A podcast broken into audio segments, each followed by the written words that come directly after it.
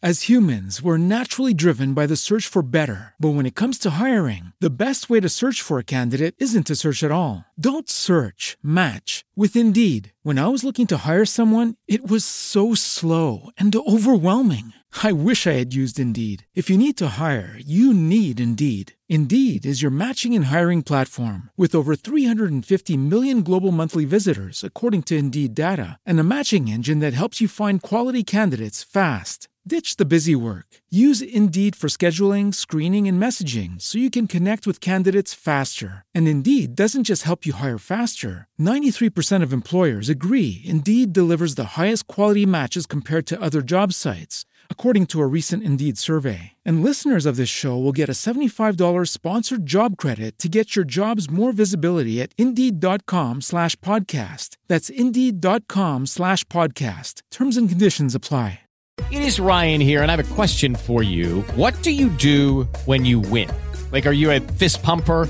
A woohooer, a hand clapper, a high fiver. I kind of like the high five, but if you want to hone in on those winning moves, check out Chumba Casino. At ChumbaCasino.com, choose from hundreds of social casino style games for your chance to redeem serious cash prizes. There are new game releases weekly, plus free daily bonuses. So don't wait. Start having the most fun ever at ChumbaCasino.com. No purchase necessary. VGW. Void were prohibited by law. See terms and conditions. 18 plus.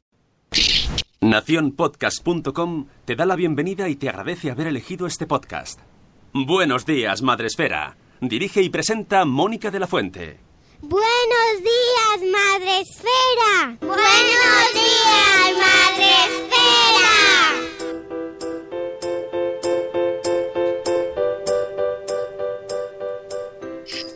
Buenos días, Madre Esfera. Hola amigos, buenos días, bienvenidos a vuestro podcast para empezar el día de la mejor manera posible. Hoy es 23 de enero, eh, miércoles. Hoy es miércoles, sí señor.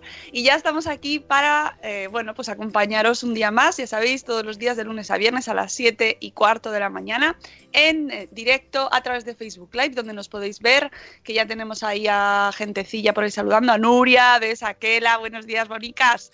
Y el Grueso Mundial de la Población está en Spreaker. Hoy tenemos invitado y vamos a proceder a presentarle. Bueno, lo primero de todo, mm, Sune, que ya nos ha dado la fecha. Buenos días, Sune, ¿cómo estás? Bien, muy bien. Venga, estupendo. ya está, listo, ya muy, has hablado. muy hablador sí estoy. No, nuestro invitado de hoy eh, lo anunciamos, lo llevamos anunciando, pues esto, unos cuantos días eh, para avisaros de que fueseis preparando. ¿Dónde he dejado el libro? ¿Dónde lo he dejado? Voy dejando aquí la... Aquí está, aquí está. Bueno, tenemos a Nicolás Abedón, autor de un libro que se llama Cariño, hemos malcriado a los niños y lo hemos traído, eh, le hemos hecho madrugar porque aquí la fama cuesta. Buenos días. Hola, buenos días. ¿Cómo estáis? Muchas gracias por el madrugón. Nada, bien, ¿no? Contento. ¿Te gusta mucho este mundo madreférico que madruga tanto? No me lo podía creer cuando me dijeron a las 7 de la mañana. Digo, ¿pero vais Skype a las 7 de la mañana? Sí, señor. Y además tenemos gente hasta por ahí de otras partes del mundo que nos escuchan de noche. Están de noche Eso es-. Eso es más normal. Eso lo- lo- me encaja más un poco en mi visión de. No sé yo, porque escuchar mi tono de voz y mi ¡Guay, hola! a las 12 de la noche, cuando ya te estás quedando dormido, no sé si es bueno. Pero bueno, un saludo a toda la gente que nos escucha en otras partes del mundo y a otras horas. Así que igual estéis donde estéis, os va a gustar mucho el programa, ya veréis cómo sí. Eh, nos hemos traído a Nicolás, le hemos hecho madrugar eh, para que nos cuente este tema, este libro suyo. Y bueno, todos los que tiene, porque él es escritor, así que eh, ha venido a hablar de su libro. Espero que lo haga con, con cariño también. Pero primero, Nicolás, aquí se saluda. Hola. Hola a todos y a todas y a todo el mundo que me está escuchando, aunque sea una inteligencia artificial. Muy bien, nosotros aquí tenemos una gran comunidad que, te, lo creas o no, madrugan con nosotros. O sea, mm, se levantan y dicen, vamos a escuchar a esta gente que está tan loca. Venga, y se ponen con su café a escucharnos. Y tenemos, por ejemplo, pues a nueve meses y un día después, a Yaiza en Facebook Live y en Spreaker, pues tenemos a Nanok, por ejemplo, que nos saluda, que nos dice hola, a Ichel de cachito a cachito, la señora Mamarachi, a los voy a hacer a todos, ¿eh? No te preocupes, que voy a ir uno a uno. Pero te- tranquilo que tienes tiempo, no te preocupes. Tenemos también a Zora de Conciliando con la Vida, Judith en la Burbuja, a Euti, que nos da los buenos días en alemán, porque somos muy internacionales, a Cripatia, buenos días, Cripatia. Aquí el Club de las Madres que lo hacen todo al revés, dice Zora. Bueno, y de los padres también, ahora lo veremos. Tenemos también a Mamá Sin Red y a Gusanito. Buenos días por allí, a Nacho Caballero. Tenemos a Eduardo del Hierro desde el Trono del Hierro, a Eli de Neuras de Madre, a Elvira Fernández desde Galicia, a Sara, ya lo decía mi abuela, a, eh, tenemos también a Tele de Mi Mundo con Peques, que también estuvo presentando su, contándonos su cuento la semana pasada, a Yaiza, que estaba por Facebook también, y eh, a Enerjaraí de Poveda, que nos da los buenos días. Iremos saludando a la gente que vaya entrando y podéis hacer preguntas o comentarios, como ya sabéis, todos los días. ¿eh? Está preparado allí nuestro invitado. Mm, ojo que a veces hacen comentarios no siempre positivos. Pero bueno, mira, es, voy a empezar por esa pregunta. Eh, ya, ¿te, han, te, ha, te ha caído alguna por este libro que has escrito sobre... eh, voy a leer el subtítulo del libro. La- el manual de paternidad para hombres del siglo XXI. ¿Te han caído ya críticas por este manual? Me, me ha- me ha caído una muy gorda de mi suegra, debo decirlo.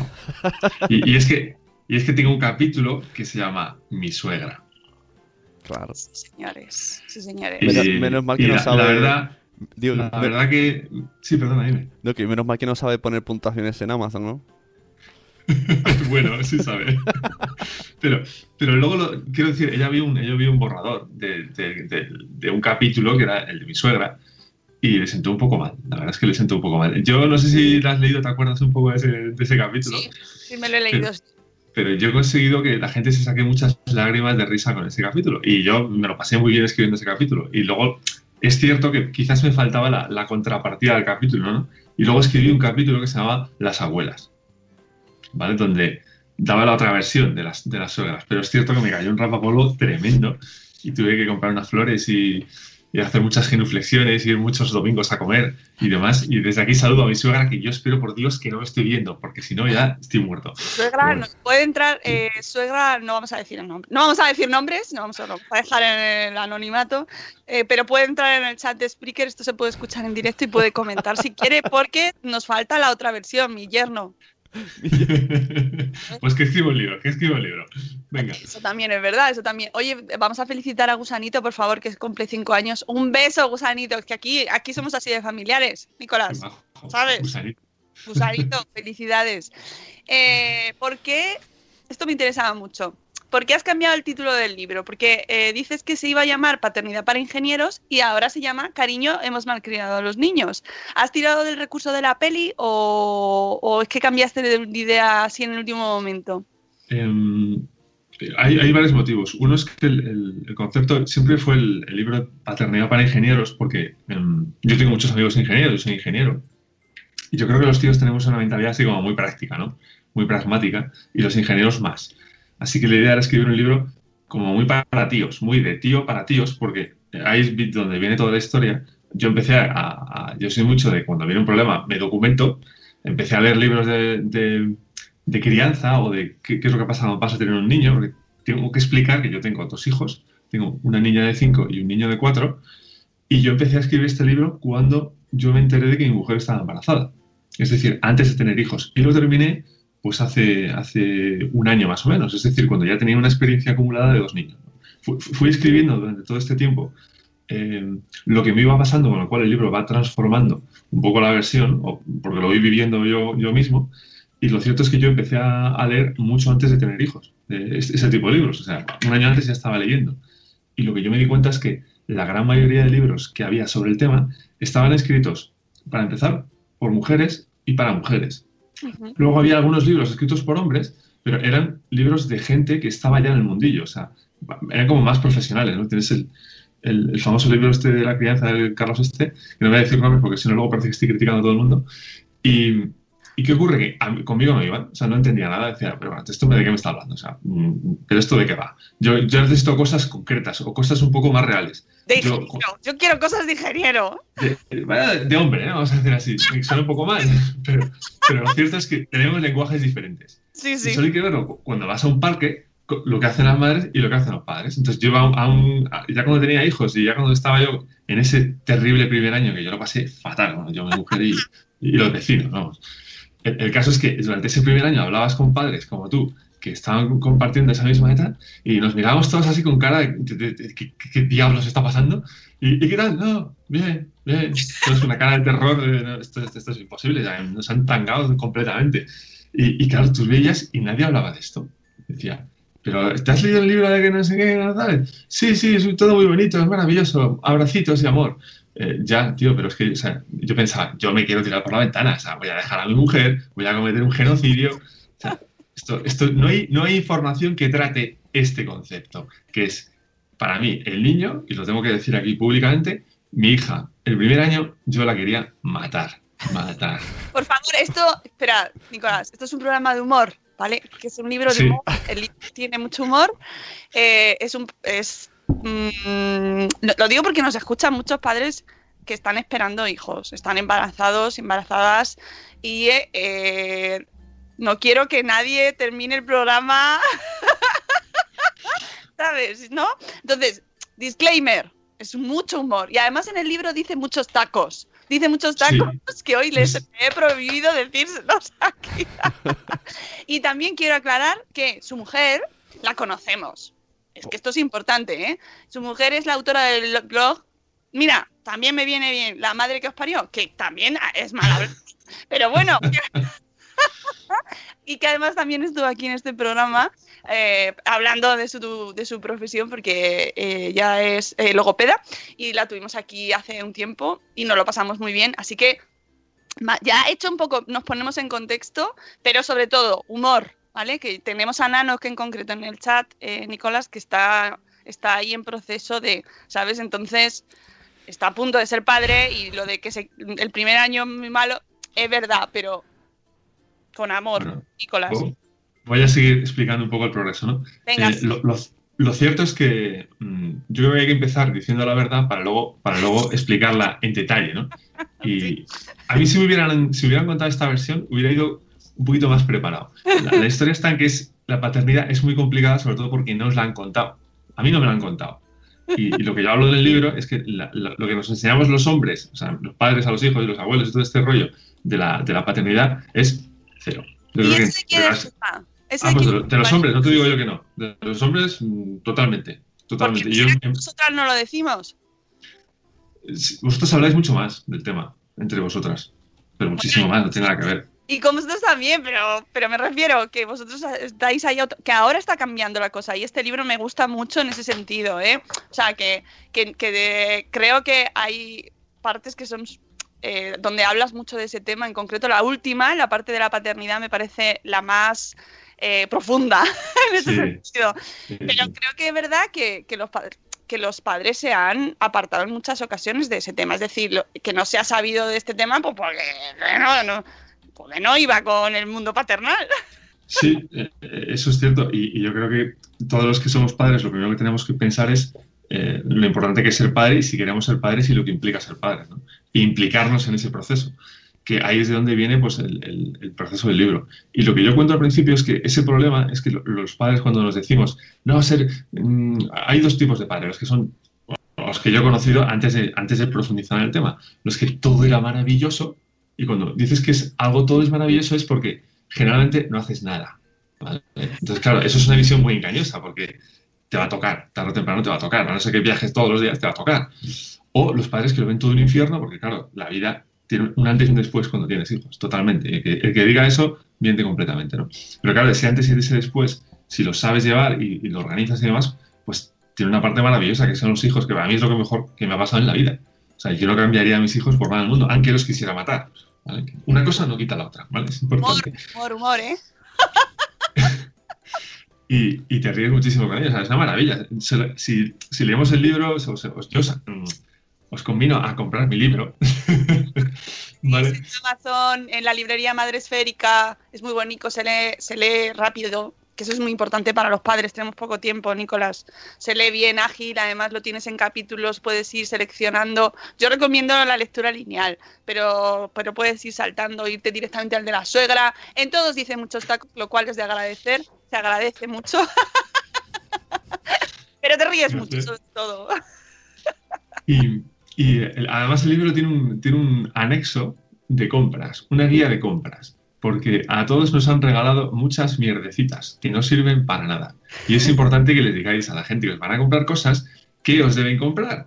Y también ahí está una controvertida, porque también he tenido controversia con esto, tú que preguntabas, pero no has tenido problemas con el libro. Tenido- en todos los capítulos he tenido problemas, hasta en el de la silla de bebé. En el de las sillas de bebé, porque nosotros en esta casa somos muy fan de las sillas a contramarcha. Sí, esto- he tenido, Además, eso, ¿eh? eh, eso ya es obra de mi mujer, que es la que sabe. Em, hemos tenido muchísimos problemas desde las guías a, desde las sillas a contramarcha, típica escena de cuñados donde el que se ha comprado la silla de tal marca la tiene que defender a muerte. Eso es muy de hombre, lo reconozco. ¿Vale? Pues hay documentación para ingenieros, para hechos, fotos. Esto funciona así y, va así. Y hay una cifra en Suecia que dice que los niños mueren más, me dan otras sillas. Ahora, toma. Ya está, acabó. Pues así tenemos una serie de capítulos para la guía de compras. Y luego el, libro está, digamos, orientado a, tres partes de la, crianza, ¿no? El, eh, enhorabuena, campeón, vas a tener un hijo, plas, plas, plas, palmadita, y te va a pasar todo esto y es maravilloso, pero vete preparando el nido, porque si no lo haces es tarde, ¿no? Y, y es cierto, yo siempre digo que en, en- en el embarazo, menos mal que dura nueve meses, porque es que tienes nueve meses para prepararte. No, no tu mujer, no, no, tú también. Y tienes que, tienes que empezar a cambiar un poco el chip y a, recopilar una- serie de información, porque si no, luego va a ser tarde. Porque desde que nace el bebé hasta que yo creo que te haces un poco con las riendas de tu propia vida otra vez, eh, va muy rápido todo. Va muy rápido y es muy intenso. Entonces, ese, ese, ese tramo del- de la experiencia paternal también la describo. Y luego ya, ya se empieza a estirar un poco la cosa, ya a los dos y tres años, donde eh, es lo que dices tú, yo ya empiezo a dar consejos más prácticos de todo un poco y sobre todo, para, eh, al final del libro tengo una reflexión sobre lo que es la paternidad, ¿no? que, que yo no quiero entrar en dinámicas de machismo, feminismo y demás, sino que hablo del rol de padre, porque yo es un libro que escribo para padres, y lo digo sinceramente, porque yo creo que los, los hombres también necesitan una guía a su manera, escrita con sus palabras y con sus conceptos, porque yo creo que tenemos una forma muy diferente de ver este proceso, no hay más que ver. Es que padre y madre son dos figuras totalmente diferentes, ¿no? Y necesarias las dos, pero hay que tener un mensaje para el padre. Y yo creo que hagamos una reflexión sobre qué, qué tipo de paternidad nos espera eh, ahora en el futuro, porque los roles están cambiando muy fuerte y, hay mucha información sobre cómo deben ser las madres y el rol de la mujer en todo esto, pero ¿qué pasa con el padre, no? Porque yo creo que, yo quiero que mis hijos tengan un padre y es fundamental. Y ahí hablo, ahí sí que me pongo un poco más serio porque yo soy un escritor, eh, yo no escribo este tipo de, de cosas, yo escribo novela cyberpunk, voy a hablar también un poco de mi libro. Esto, por favor, tienes que verlo en Facebook. Luego lo subimos a YouTube. O sea, que te van a ver, te van a ver. Hola, esto va dedicado a mis fans de. Yo escribo cyberpunk, que es una cosa muy chunga, muy fea. Hay muchísimas palabrotas, muertos, prostitutas, drogas. Es horrible, es todo fatal. Es una distopía futurista y, y no tiene humor, nada, cero, cero, cero humor. Pero, pero también está, está muy bien, ¿no? Yo realmente soy un escritor de ese tipo, así que es un poco extraño que un escritor como yo, que no suele hacer coña, ni, ni es gracioso, ni nada de esto, siempre me pongo de perfil, de hecho. Yo en las fotos siempre salgo de perfil Es verdad. porque es, es mucho más fotogénico para un escritor cyberpunk. Pero creo que habría que hablar eh, en serio y con humor de la paternidad.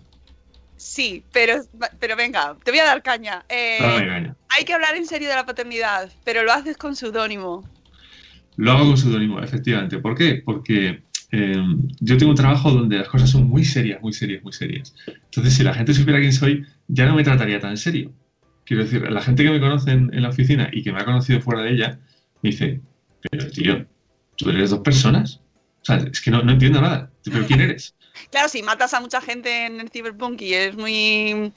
Hay mucho vicio, mucha perversión, es normal. Pero, pero paternidad, también soy padre, ¿qué le voy a hacer? paternidad, me refiero... Me, me- me ha sorprendido el hecho, pues eso, de que, de que mantengas eh, primero el mismo usuario que en las obras de ciencia ficción y luego que además que lo tengas medio como escondidillo. Así, el tema. Y además lo dices en el libro. Salgo de, salgo de mi mundo, de, de lo que.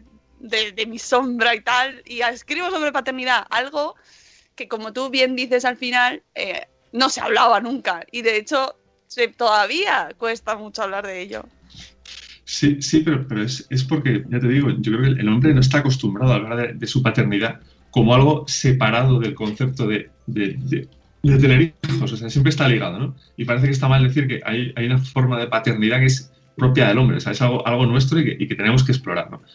Y que, como no se ha hablado nunca de esto, porque yo te puedo asegurar que en ciencia ficción, y yo he leído mucha ciencia ficción, nunca vas a leer nada sobre maternidad o sobre una ficción sobre la maternidad o algo relacionado. Yo tengo, escribí hace poco otra novela que también voy a aprovechar y voy a sacar aquí el ladrillo, que se llama ¿Cómo se llama? Se llama Lágrimas Negras de Brin y es, es una distopía futurista con, con mucha inteligencia artificial y, y realidad virtual. Y yo planteo un mundo virtual en, el que cualquiera puede ser lo que quiera ser.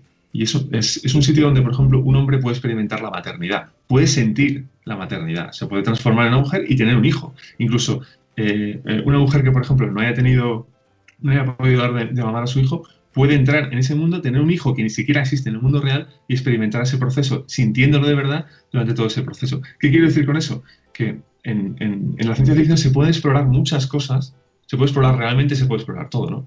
Yo lo que exploro es eh, cómo una inteligencia artificial puede amar a un ser humano y cómo un ser humano puede ser más artificial que una inteligencia artificial. Es decir, al final se puede explorar todo, pero es una cosa que los hombres de alguna forma nunca hemos hablado de ello, ¿no? De lo que significa ser padres, de, la pérdida de un hijo. Hablo muchísimo de la pérdida de los hijos en mis libros. No es que haya perdido ninguno, afortunadamente, pero es un tema para mí recurrente, ¿no? Porque les quiero tanto que yo los veo y cada vez que me imagino que les pasa algo, pues me entra ahí una histeria y me pongo a escribir un libro, de alguna manera, ¿no? Entonces, eh, eso es algo que yo reivindico porque a mí ser padre me ha cambiado muchísimo la vida. Yo era, yo era una persona muchísimo más egoísta antes de tener hijos y ahora que tengo hijos, pues sigo siendo egoísta, pero de una manera diferente, ¿no? Por lo menos con mis hijos.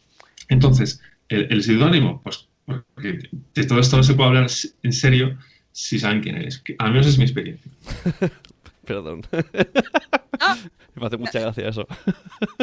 ¿Por qué? Pero es verdad. Bueno, me parece, no me parece curioso y bueno, que creo que estamos en eso todavía. Me parece representativo de la sociedad en la que vivimos, que es verdad que cada vez hay más padres que hablan de su paternidad y de sus sentimientos, que al final es hablar de sus sentimientos, que parece Sí. que, ay no, yo no puedo hablar de mis sentimientos porque me hace menos, me hace de menos, menos hombre. Aunque en tu libro haces muchas referencias a Esparta y muchos romanos. y hay mucho, eres un hombre de verdad. Sí, sí, sí, sí. Que conste que, se lo he comentado antes, y me he reído mucho con el libro y me ha dicho que, que era sorprendente porque es un libro para hombres, pero creo, sorpresa, que, no- las mujeres que- también nos reímos con cosas de hombres. Sí, sí, sí. Hombre, el libro, por supuesto, se puede leer por hombres y mujeres, pero es cierto que hay, yo creo que hay más guiños que para hombres que para mujeres, o para en general, ¿no? El, el tema del Esparta y, y del ser muy estoico es porque es que es verdad, los tíos, yo tengo un montón de amigos que son súper estoicos, y luego tengo un amigo que es que es militar, hola Prat, Hola. no, no creo que me esté oyendo, estará en el cuartel, pero el- es el tío más estoico que he conocido. Y, y es increíble, es el tío más niñero que he conocido jamás. O sea, mis hijos en media hora ya se sabían su nombre y no, se lo, van a olvidar jamás, porque cada vez que le ven dicen, Prats, Prats, caballito, caballito, caballito, le adoran. O sea, es un tío que, es, o sea, de verdad es militar, es un tío chunguísimo, es, como una roca, es lo más estoico, parece nacido en Esparta. Y es, cuando se junta con niños se transforma en algo maravilloso, en, una especie de, no sé, es fantástico ver, una cosa así, ¿no? Y, es una cosa que nos choca, porque, pero podemos ser estoicos y niñeros. O sea, yo. Me parece que eso es una cosa que de, la que se debería empezar a hablar más. Es decir, es que hay, un- hay una cosa, una reflexión de fondo con tu libro, ¿no? Que hablas mucho del, del rol del padre, del rol de la madre. Y a lo mejor el problema que tenemos ahora y que tú comentas es que los padres ahora mismo no sabemos muy bien dónde colocarnos. Es porque tenemos como, no, es que tú tienes que estar aquí y tú tienes que estar aquí. Padre y madre, cada uno en un lado y ya está. Y a lo mejor no es así, tan, tan definido, ¿no? A nivel biológico, eh, obviamente es así, está claro. Pero me refiero eh, que, que los padres son cariñosos. Por muy rol de padre de sustento, que tengo que llevar el sustento a casa o no. no, no todos los padres son, son cariñosos. O sea, Hombre, esa es la historia. Las madres. Mm, pero yo creo que la- las madres siempre han tenido el, el rol un poco más de cercanía física, de contacto físico, y los hombres un poco el, el de, el de echar broncas, ¿no? El de ser la parte seria. O, el de, si nos retrotraemos a, a esquemas muy manidos, ¿no? El de traer el dinero a casa y todo eso, ¿no? La estabilidad. Y, yo, por lo menos en mi experiencia vital, yo no he tenido un rol de padre que se pueda acoplar a un tiempo moderno. Y mis amigos tampoco lo han tenido. Y gente que conozco tampoco. O sea, eso son experiencias cercanas, que no significa que estadísticamente sean relevantes, ¿no? Pero lo, que sí está claro es que eh, ahora para la mujer también se ha vuelto muy complicado ser madre. Porque a las mujeres les exigen todo lo que tenían antes, todos los roles que tenían antes, más el de trabajar, más el de un montón de cosas. Y yo lo hablo con mi mujer. O sea, nos han engañado a todos. Este contrato social nuevo que nos han impuesto no no nos convence a nadie. O sea, nos está haciendo la vida imposible a todos. Entonces, se- trata de volver a, hablar entre nosotros y a cómo nos organizamos, porque, porque es que no da la vida para trabajar 12 horas, criar un hijo y hacer todo lo que quieres hacer con el hijo y encima hacer todo lo que quieres hacer contigo. Y si tengo que leer mucho, hacer mucha gimnasia, hacer muchas cosas, comer muy bien. Y, y to- no, no da tiempo. No da tiempo. Entonces, esa es la reflexión que hago. Yo no digo cómo tienen que ser las cosas, yo digo que, pensemos que igual nos han engañado a todos, pero a todos, hombres y a mujeres. Y que realmente tener un hijo es una experiencia que a mí alguien me lo dijo una vez y se me quedó grabado. Las cosas no vuelven atrás y, yo lo he visto ya porque pasan súper rápido. O sea, la, la crianza, ese momento maravilloso entre, para mí, los tres y los seis años, ¿vale? porque los dos, los dos son muy complicados, pero también hay que vivirlos, pero entre los dos y los cuatro años, por ejemplo, es algo maravilloso que solo vas a vivir una vez. Entonces, cualquier traba que pongas y cualquier cosa que tengas a la cabeza que te impida eso, te vas a perder una etapa de tu vida que es absolutamente esencial. Porque eso además marca muchísimo la relación de tu hijo contigo, ¿no? Y yo, antes viajaba muchísimo y sigo viajando mucho y, y durante los años que han estado mis hijos conmigo en casa creciendo, he intentado no viajar nada porque no me quería perder ningún momento de sus, de sus con mis hijos, ¿no? Pero no creo que tengo, todo el mundo tenga la, la- la suerte y en mi libro quería hablar un poco de eso para los hombres, ¿no? Que, que igual se van a perder esa etapa de sus hijos y que luego no hay vuelta atrás. Eso te configura muchísimo la relación con tus propios hijos en, en el futuro, ¿no? Y eso es algo que a los hombres no se nos ha dicho. Y si, no- si lo dices tarde, te das cuenta tarde, ya es tarde. Y, y eso, pues, si hay algún padre que me esté escuchando, de verdad, o sea, la, la relación con tus hijos a ciertas edades está súper grabada. Mi mujer, que sabe mucho más de esto que yo, eh, es, y luego, ya, luego lo he corroborado leyendo, ¿no? Eh, es cierto, hay una etapa en los hijos, es como, es como, como muchas cosas en la vida, que se, se graban cuando, cuando se forman las cosas, cuando se están creando, y luego no hay forma de borrarlo. Entonces, hagamos esa reflexión. Hay que hacerla antes, yo creo. No, vale hacerla después. No vale cuando los hijos ya se han ido de casa. ¡Ay, qué hice mal! No, no. Ya la hemos, la hemos fastidiado. Bueno, lo de los muebles de Ikea, ¿no? que me hace mucha gracia, pobre muebles de Ikea. Queremos mucho Ikea aquí, ¿eh? Les queremos un montón. Nos vale cualquier otro tipo de mueble. Pero hablas del desahogo, ¿no? Y de, por ejemplo, de un tema súper importante, que es el tema de, de- cómo te comportas delante de tus hijos. Ese, ese capítulo me gusta mucho. Aunque también tiene mucho humor, pero que me quedo con el fondo más serio. Me gusta mucho el tema de, lo que haces delante de tus hijos y de, cómo te comportas delante de ellos, de todo lo que haces que se queda ahí. Y cómo lo paga el mueble de Ikea, pero Sí, eh, afortunadamente mi hija no, no- se acuerda, voy a comentar la anécdota, porque es una cosa que eh, justo lo comentaba el otro día con mi mujer. Había un- una, una noticia súper triste que a mí me puso los pelos de punta de una pareja británica, eh, la madre biológica del niño y el, el novio que no era el padre del niño. eh, el niño tendría unos dos, tres años o por ahí iban en la sillita del coche atrás. ¿no? Entonces se pusieron muy nerviosos, empezaron a gritar, el típico, el niño estaba llorando. A mí me ha pasado y, he querido hacer lo mismo, es, lo- chungo, ¿no? El tema. El, el novio, pues, pues eh, histérico, empezó a dar golpes al niño, le echó el asiento para atrás y, y básicamente el niño dijo, mami, mami, se cayó. Y resulta que es que lo asfixió. ¿Vale? Es, a mí me puso los pelos de punta. A mí, esto me da para escribir un relato, lo digo en serio. Porque eso nos ha pasado a todos. Nos ha pasado a todos. A mí me ha pasado. O sea, no, no he hecho eso, obviamente, porque he un cierto autocontrol, pero te han dado ganas de hacer eso. Y eso hay que decirlo. O sea, a los hombres nos pasa, a las mujeres también nos pasará, porque también ocurre, ¿vale? O sea, llega un momento en el que te dejan exhausto, estás cansadísimo. Y el niño no para, no para, no para, tiene muchísima energía, ¿no? Entonces yo hablo de eso en mi libro, hablo de una anécdota muy similar que me pasó la primera vez que me quedé a solas con mi hija, que tendría seis meses, eh, se puso a gritar y yo empecé pues lo típico, ¿no? Eh, lo típico que uno hace cuando cree que controla las cosas, pero llega un momento en que la emoción supera la razón, totalmente. Entonces no tienes nada que hacer. Eh, yo en ese momento no tenía las armas suficientes, luego hice un maravilloso curso de disciplina positiva que debo decirlo funciona, pero no solo con niños, sino también con adultos. En, en ese momento, en ese momento la niña era un bebé monísimo. Tuve unas fotos de esa edad que era, era para comérsela. O sea, que es que no es que no la quisiera, la adoraba. Pero en ese momento me pudo, la emoción me venció. Y, y un momento en el que la tenía suelo llorando y yo no sabía qué hacer. Ya estaba, yo, me, me venía la rabia por todos lados. Y, y estaba en el suelo y es que me daban ganas de, de- de darla con, con- con las manos, ¿no? O sea, la situación. Y cogí y le metí un puñetazo a un mueble de Ikea, esos unas cómodas de eh, gemes, creo que se llaman, la partí en dos de un puñetazo. Entonces, claro, yo vi el mueble y dije, ¡ay Dios! Y, y me di cuenta un poco de lo que, de lo que estaba pasando, ¿no? Entonces, esa es la anécdota que me, dice, yo prefiero un mueble a, cualquier, a, a mi mano, o sea, realmente, ¿no? Y lo he vuelto a hacer, no con muebles, sino con poner un cojín encima de- del, del suelo y golpearlo, porque si no sabemos controlar la, la rabia está ahí. Hagamos lo que hagamos, leamos lo que leamos, la rabia está ahí. Y yo sé que a más gente le ha pasado.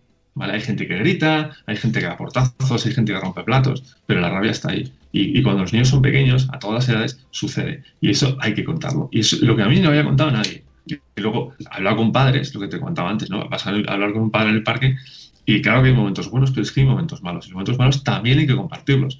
Y, y- padres pues que están muy fastidiados con, con la pareja porque, porque también hay que decirlo, y yo lo, lo digo en el libro literalmente, hay una cosa que se llama puerperio, que a, mí no le he contado nadie, que es que básicamente, lo voy a decir así, así, en frío, ¿no?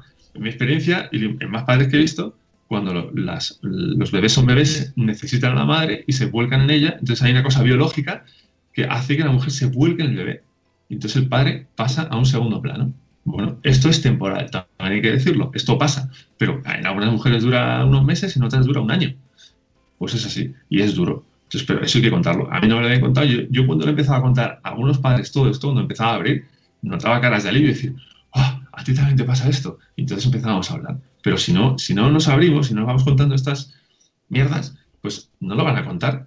Y es, es muy complicado porque parece que no podemos contar esto, parece como que nos va de menos, somos menos hombres o menos padres o lo que sea. Y yo cuando lo voy contando a todos los padres que conozco, a todos los padres que conozco, les pasa cosas como me pasan a mí, como es normal. Pero si no salen, no salen, no, no saben decirlo, porque parece que los padres solo decimos las cosas malas, porque las buenas se asumen, ¿no? A los hijos son maravillosos, qué cariño, que cómo juegan, lo típico, ¿no? Eso ya es by default, eso ya viene, viene de serie con el niño. Pero ¿qué ocurre con lo malo? ¿Qué ocurre con cuando, ya te digo, la rabia te puede? Eh, ¿Cómo lo gestionas? O, qué pasa con la pareja? ¿O qué pasa con, con el tema de dar de comer a tu hijo? ¿O el tema del sueño? Es complicado, muy complicado. Y eso creo que de todo esto hablo en el libro, ¿no? Desde el baby led winning, desde el colecho, desde la lactancia, desde las- todo el tema de la, educación en los primeros años. Eh, hago- un circuito, no pretendo ser un experto porque no tengo ni idea de, de nada de esto, pero por lo menos he pasado por ello, cosa que algunos eruditos en la materia parece que han, han estado leyendo libros mientras otros educaban a sus hijos. A mí es la impresión que me da. Está fantástico y, y además es que es así, tal cual. A mí me gusta mucho la. Hay una parte, una frase al principio del libro que dices directamente que el padre se convierte como en un agujero oscuro. ¿No? En la materia oscura, exactamente. ¿Ves? Salir de las sombras. No, espérate, espera, que lo tengo. Ah. Eres como la materia oscura, necesaria para explicar ciertas ecuaciones de la física, pero que a nadie le importa demasiado. Y eh, me parece, a ver, es humor, es humor. que hay que repetirlo. Pero tiene muchas partes muy interesantes y es verdad que se nota que hay documentación ahí y hay trabajo junto a, junto a tu mujer que nos lo has comentado. Por ejemplo, en el capítulo del Baby Led Winning, que también lo comentas. En la lactancia, hablas de lactancia con. Además, nos das datos y todo, ¿eh? O sea, documentado. Está documentado, sí, sí, sí. Y también nos, me gusta también mucho porque dices, pues sí, lo, con la primera lo hicimos, pero con el segundo elegimos ya, o- cambiamos de idea, ¿no? O sea, eh, o elegimos otra opción, o cambiamos a la, al Baby Winning mixto, por ejemplo, ¿no? Que eso también es una cosa que eh, muchas veces nos, cuando nos, nos vemos manuales, ¿no? Leemos manuales, padres y madres, ¿eh? Yo, me da igual, ambos. Parece como que hay que hacer esto y no puedes cambiar. Claro. Y me gusta mucho que digas, no, mira, es que esto está muy bien, pero es que luego con el segundo es imposible. Además que eh, hay que entender, todos los que tenemos más de un hijo sabemos, es que los niños son todos diferentes, todos. Y y además yo soy firme partidario de, de que hay mucho más genético de lo que creemos. O sea, a un niño que te sale con ciertas tendencias de lo que sea, es muy complicado cambiarle. O sea, mi hijo, por ejemplo, eh, no se parece en nada a cómo era mi hija al el primer año. Siempre lo cuento la anécdota, ¿no? Mi hija, por lo que sea, pues tuvo unos... Yo estuve un mes sin dormir, nada, cero. O sea, horroroso. Y el primer año fue durísimo, para mi mujer igual. Pero mi hijo cuando nació, aquí tengo que decir una palabra un poco fea, pero ¿sabéis cómo le llamábamos a mi hijo en los primeros seis meses? Le Papá. llamamos mueblecito. Mueblecito. Porque lo dejabas ahí el pobre y no se movía. O sea, A partir de los seis meses cambió. Y, y le llamamos Estaba- minifucker. Estaba, est- estaba estu- estudiando la situación. Porque a partir de seis meses se convirtió en justo lo contrario. Un bicho no para de moverse, de gritar, de jugar, de tirarlo todo. Y, y, y este dónde la sacado, que los hemos educado igual. Pues no, eso es lo que ocurre, que los niños son diferentes. Los niños tienen su propio genética y hacen cosas mm, que vendrán programadas o qué sé Dios, lo que, lo que será. Pero, pero de verdad que los educamos muy parecido y han salido totalmente diferentes. Y, a mi hija le gusta el rosa, a mi hijo el azul, bueno, el verde, y, y les da igual, o sea, y no se los hemos impuesto de ninguna manera, ni, ni ha habido una programación. Son totalmente diferentes, con lo cual, obviamente, te tienes que adaptar, tienes que hacer cambios y tienes que ver que lo que funcionaba para uno no funcionaba para el otro. Por mucha teoría que tengas en la cabeza, hay que ser capaz de, de probar, eh, ver que no funciona y buscar otras vías, porque porque la, la educación es muy complicada y, con dos se complica más y no se puede uno encerrar. Me he leído este manual y lo tengo que aplicar porque este señor que sabe mucho de esto y ha visto muchas madres, ah, pues igual no ha tenido ese tío en su casa 24 horas al día. Porque igual si lo hubiera tenido hubiera dicho otra cosa. Oye, ¿vas a hacer segunda parte? Eh, tenía pensado uno de, de la educación de los niños a posteriori o hacer una ampliación de este libro y meterle una segunda edición, meterle más cosas, porque es cierto que, que me he dejado cosas en el tintero y que los niños van, van creciendo y yo voy aprendiendo también alguna cosilla, pero quiero escribir un libro infantil, un libro, un cuento infantil, porque mi hija está empezando a aprender a leer y me, me haría mucha ilusión que leyera cuentos míos, ¿no? De, Eh. de naves, Los otros todavía... eh, no, no lo veo. Hasta que no tengan 40 años, yo creo que no. Y hay gente muy sensible todavía con 40, que lo mismo. Sí, bueno, igual tiene alguna susceptibilidad, pero ah, tampoco es para tanto. Solo- ¿Y cuál, Em. eh, cuál ha sido el más, o sea, te ha resultado más difícil hablar de paternidad que de los otros libros, que de ciencia ficción? Es diferente porque es, es ensayo. Eh, lo que me ha costado más es, donde me la he jugado un poco más es en la, la última parte que me alegro mucho que te haya gustado, Mucho. porque es, es la más seria, es la más, la más reflexiva, la más personal, eh, donde realmente ahí, ahí enseño un poco. Yo soy un poco, poco reacio a enseñar quién soy yo, ¿no? Por mi propia personalidad y demás. Me, me oculto detrás de un seudónimo, no tengo que decirlo más. Ya, sí, ya. Pero, pero esa fue la, la parte que más me costó porque, porque ahí me tenía que mojar. Ahí tenía que explicar yo qué es lo que veía la paternidad. Y, y no sabía si iba a funcionar, si iba a conectar con la gente o no. Pero que, que una mujer me diga que, que le ha gustado, pues A me ver, Yo creo que eh, luego cada uno tiene su opinión, es decir, puedes estar. Ahora mismo hay muchas tendencias y tú lo, lo- lo sabes perfectamente. Y encima tu mujer que es bloguera, seguro que te cuenta las, eh, pues cómo se mueve esto, ¿no? Y hay quien defiende que eh, eh, tiene que haber más predominancia de la mujer, que el, el hombre tiene que recuperarse, no sé, bueno, total, mogollón de historias, pero a mí me gusta escuchar a la gente lo que dice, ¿no? Y me parece muy interesante que alguien diga, "A ver, esto es lo que yo opino, pero, pero bien, ¿no? Desde el respeto. y me parece, por ejemplo, eh, que cuando se habla del rol de los, de los hombres hoy en día en cuanto a la paternidad se monta la de Dios es Cristo, por ejemplo, con el anuncio de Gillette, lo hemos visto, la que se ha liado, ¿no? Entonces me parece valiente también por tu parte hablar y decir, bueno, yo opino esto, tal, me parece muy bueno y me parece que hace más falta que estaremos de acuerdo o no estaremos de acuerdo. Pues claro, pues es que es normal, o sea, luego cada uno opina lo que quiera, pero me parece muy interesante. Te ríes, te lees todo el libro, te ríes mucho y cuando llegas a esa parte dices, ahora viene la parte. Guardado para después. Hombre, lo, lo voy diciendo, si lo, si lo piensas, lo voy diciendo intercalado, eh, mitad coña, mitad serio, pero ahí lo condenso ya en una, en una reflexión. Ahí sí que es una, una parte más reflexiva. Es pequeña, debo avisar que es muy pequeña, ¿eh? no, no, hace no os asustéis, es una parte pequeña. Todo lo demás es muy práctico muy ameno. Y quien quiera leer que lo lea, y yo tengo amigos que no están de acuerdo en absoluto. Decir, es normal, cada uno tiene su visión y, y es que ahí es donde se ven las cosas. Otra cosa que no he dicho, ¿no? Que todo parece muy homogéneo hasta que, hasta que ves cómo la gente educa a sus hijos y alucinas. Y dicen, ¿pero cómo hace esto? Pero si parecía una persona normal. Es Pero que eso, eso me parece Increíble. fundamental. Es- eso me parece fundamental. Es que luego cada uno educamos y cada uno hacemos las cosas de la mejor manera, o sea, de la, pen- de la manera que pensamos que más se adapta a nosotros. Y, y claro, luego nos volvemos locos intentando adaptarnos a una cosa concreta. es imposible. Oye, que nos están diciendo en el chat que se, que se han perdido con lo del anuncio de Gillette. ¿No habéis visto el anuncio de Gillette? ¿En serio? Vedlo, tenéis que verlo. No te voy a preguntar tu opinión, venga, no te voy a meter en ese jardín. Gracias. Gracias. Nada, ya te he hecho madrugar, no quiero yo meterte en más. Pero, por favor, para los, ¡Ey! para los que estáis en el chat y no lo habéis visto, pues le echáis un ojo porque se ha liado parda con un anuncio que ha hecho Gillette, que a mí personalmente me ha encantado. Me ha encantado, ya está, yo sí lo digo porque es mi programa y me mojo. Yo no, yo, no, yo no he entendido la polémica. O sea, no sé si es que tengo que verlo otras más veces. No que visto sé. muchos hombres que se han sentido muy ofendidos por porque se han sentido muy atacados. Entonces, lo veis, opináis, cada uno opina lo que quiera y ya está. Y pasamos a la siguiente página, que es seguir aprendiendo y seguir eh, avanzando. Yo creo que hay que hablar de esas cosas. Incluso a pesar de que se líe parda, hay que hablarlo. Y de, del hecho de que se líe parda también se sacan cosas positivas y hablamos de ello. O sea, que me parece muy bueno que... que, que hablemos, incluso que no estemos de acuerdo en cosas, ¿no? Y que lo podamos debatir con respeto. O sea, que, que mira, lo que dice corriendo sin zapas, cada uno con sus cada unadas, como efectivamente, y respetando a los demás. Eh, próximos proyectos. Nicolás o Nico. Em, eh, estoy, estoy escribiendo una- un, cuento, un cuento infantil ilustrado de ciencia ficción, eh, donde va a haber capitanas de nave y piratas y lo típico, ¿no?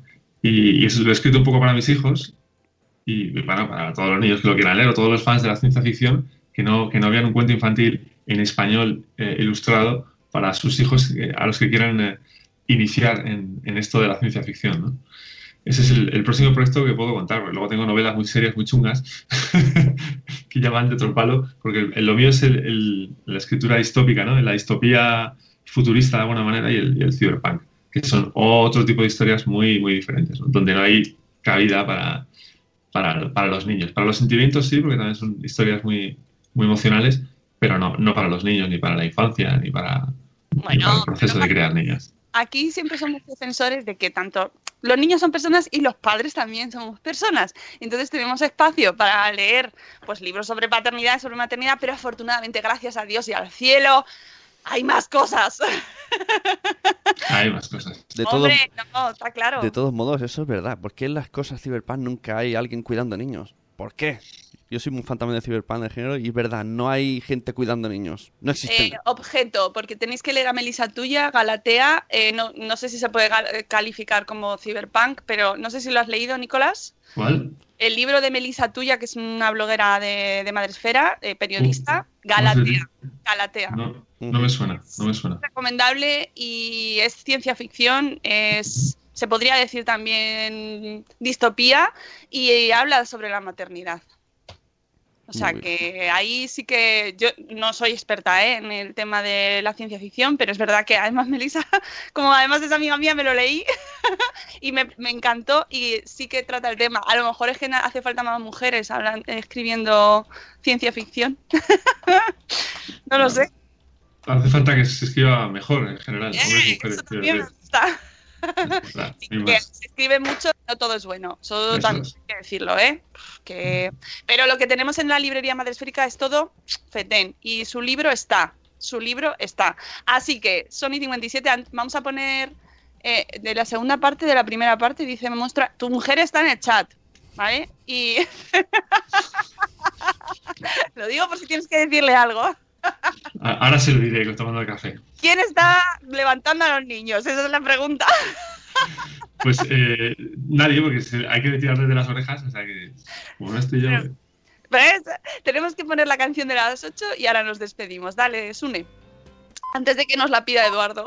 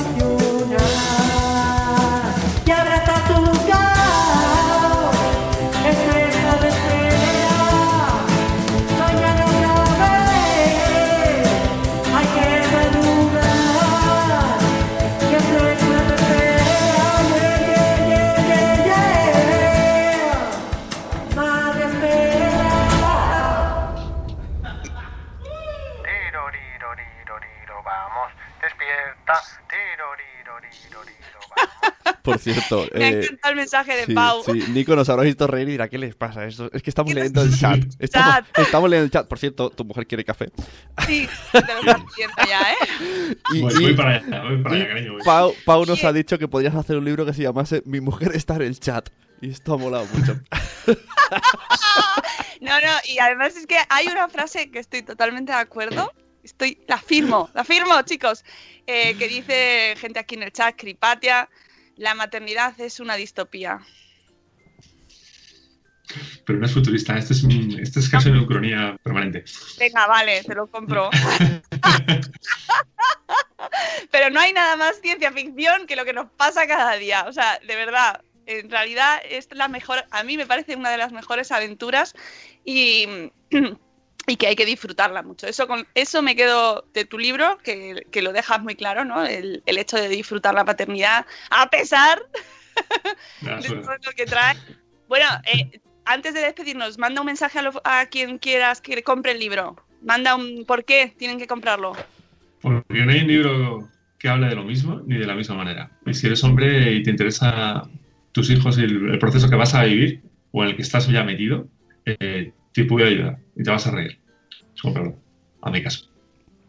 Muy bien. hazle caso, hazle caso, el hombre sabe. Recordad que en la librería de Madresfera, en la librería Madresférica, tenemos su libro, tenemos casi 80 libros ya. O sea, fijaos lo que escribe la gente, ¿eh?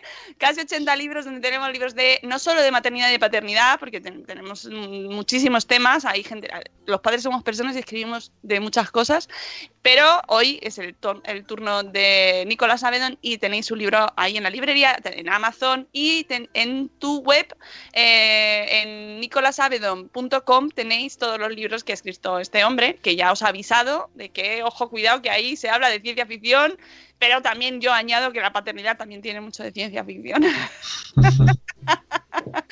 Oye, Nicolás, muchas gracias. Espero que haya merecido la pena el madrugón.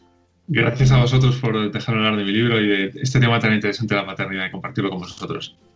Pues nada, nos leemos y amigos, nosotros nos escuchamos mañana a las 7 y cuarto de la mañana. Mañana viene Marta San Mamed, vamos a hablar de propósitos para el 2019, pero ya sabéis que Marta nos trae cosas sostenibles, siempre muy de vamos a pensar en nuestro mundo que nos rodea y dejarle un mundo mejor a los niños también, ¿eh? que, que para que ellos vivan una vida un poquito eh, que nos estamos cargando el planeta, ¿vale? Así que parece una frase muy hecha, pero es que es así, tal cual. Así que mañana vamos a hablar de cosas que podemos hacer pequeños, siempre lo hacemos con ella de manera muy realista y muy práctica, cosas que podemos hacer para, bueno, para fastidiarla menos, un poquito menos. Amigos, que tengáis un miércoles, que no, no lo tengo yo bien metido el tema, el miércoles maravilloso, mañana nos escuchamos, os queremos mucho, adiós, hasta luego Mariano, adiós. Mañana. Hasta luego. Hasta mañana.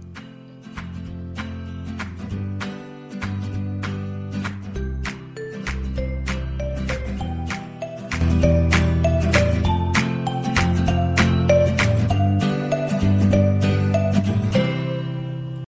As humans, we're naturally driven by the search for better. But when it comes to hiring, the best way to search for a candidate isn't to search at all. Don't search, match with Indeed. When I was looking to hire someone, it was so slow and overwhelming. I wish I had used Indeed. If you need to hire, you need Indeed. Indeed is your matching and hiring platform with over 350 million global monthly visitors, according to Indeed data, and a matching engine that helps you find quality candidates fast. Ditch the busy work. Use Indeed for scheduling, screening, and messaging so you can connect with candidates faster. And Indeed doesn't just help you hire faster. 93% of employers agree Indeed delivers the highest quality matches compared to other job sites, according to a recent Indeed survey. And listeners of this show will get a $75 sponsored job credit to get your jobs more visibility at Indeed.com slash podcast. That's Indeed.com slash podcast. Terms and conditions apply. Hello, it is Ryan, and I was on a flight the other day playing one of my favorite social spin slot games on chumbacasino.com. I looked over the person sitting next to me, and you know what they were doing? They were also playing Chumba Casino. Coincidence? I think not. Everybody's loving having fun with it. Chumba Casino is home to hundreds of casino style games that you can play for free anytime, anywhere, even at 30,000 feet. So sign up now at chumbacasino.com to claim your free welcome bonus. That's chumbacasino.com and live the Chumba life. No purchase necessary. Group. Void were prohibited by law. See terms and conditions. 18 plus.